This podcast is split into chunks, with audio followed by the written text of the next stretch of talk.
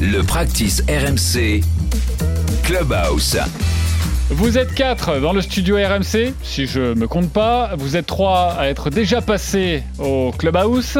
Simon Dutin, Martin Coulon, Ramucho Artola. Il en manque un donc, c'est Fabien Donoyan. Question courte, réponse courte. Jurez-vous de dire toute la vérité, rien que la vérité? J'aurais Le meilleur score de ta vie 60. Ah, en compétition ou en amical? Tu peux donner les deux Alors 64 en amical et 67 en compétition. Ok, mais sur départ combien Euh, moins 8 et moins 5. Ok. Te- Ta distance au drive Hmm, entre 2,80 et 300 Ah oui, d'accord. Euh, ton club préféré Le driver.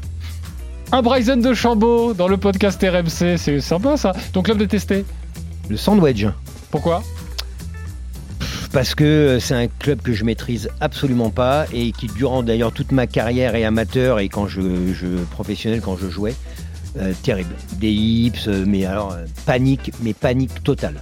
Ton parcours préféré? Alors je vais être hyper original. Augustin National. Ok. Alors là, c'est ton parcours préféré que tu as déjà fait. Alors j'ai eu le privilège de le marcher, j'ai eu le privilège de voir le Masters. Malheureusement, pas comme euh, Martin, je n'ai pas pu le jouer. Ok. Le mec connu que tu bats jamais. Euh, Le mec connu que je ne... Hors golf ou golf compte? Euh, hors golf ou golf, comme tu veux. Alexander Lévy Ok. Le mec connu que tu bats toujours JC Drouet Ça, y a pas de doute. Avec des cartes à moins 5 et moins 8, euh, je vais pas venir te chercher tout de suite. Le joueur pro que tu essayes de copier. Ah, J'ai envie de dire j'en ai plusieurs, mais évidemment Tiger Woods. Mais, s'il y a un geste qui t'inspire Non, ouais, ça, ou une attitude. Ça peut être une attitude, ça peut être un geste, ça peut être. euh, Mais euh, oui, le, le- le top, le top 5 mondial, mais j'ai envie de dire le top 5 mondial depuis plusieurs euh, décennies. Moi, j'étais passionné, j'ai démarré le golf euh, le siècle dernier.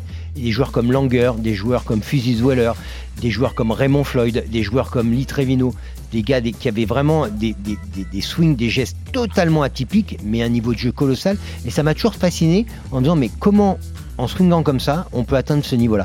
Et c'est ce qui m'a aussi donné l'envie, parce que je suis autodidacte, moi j'avais pris, et c'est le paradoxe, très peu de leçons, et ça, ça m'a clairement donné envie d'en- d'enseigner le golf en voyant ce genre de swing. Ton plus gros craquage maintenant?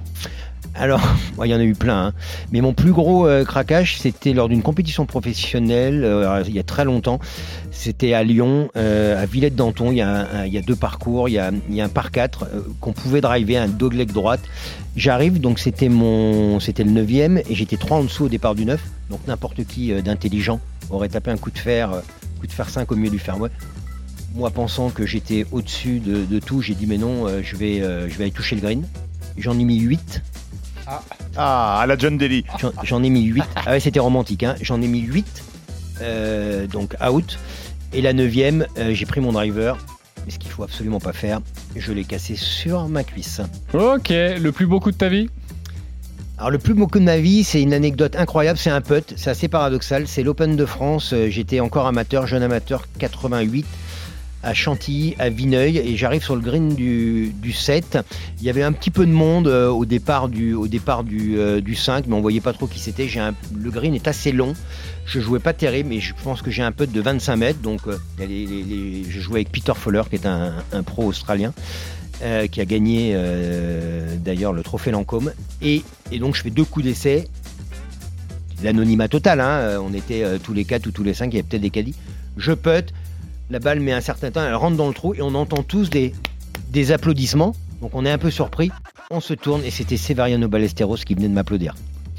Donc moment de, de gloire, donc je, je garde ce, je garde ce shot comme un des plus beaux de ma vie. Oui. Je comprends, ça n'a pas de prix. Merci beaucoup Fabien de t'être prêté moi, à- l'exercice.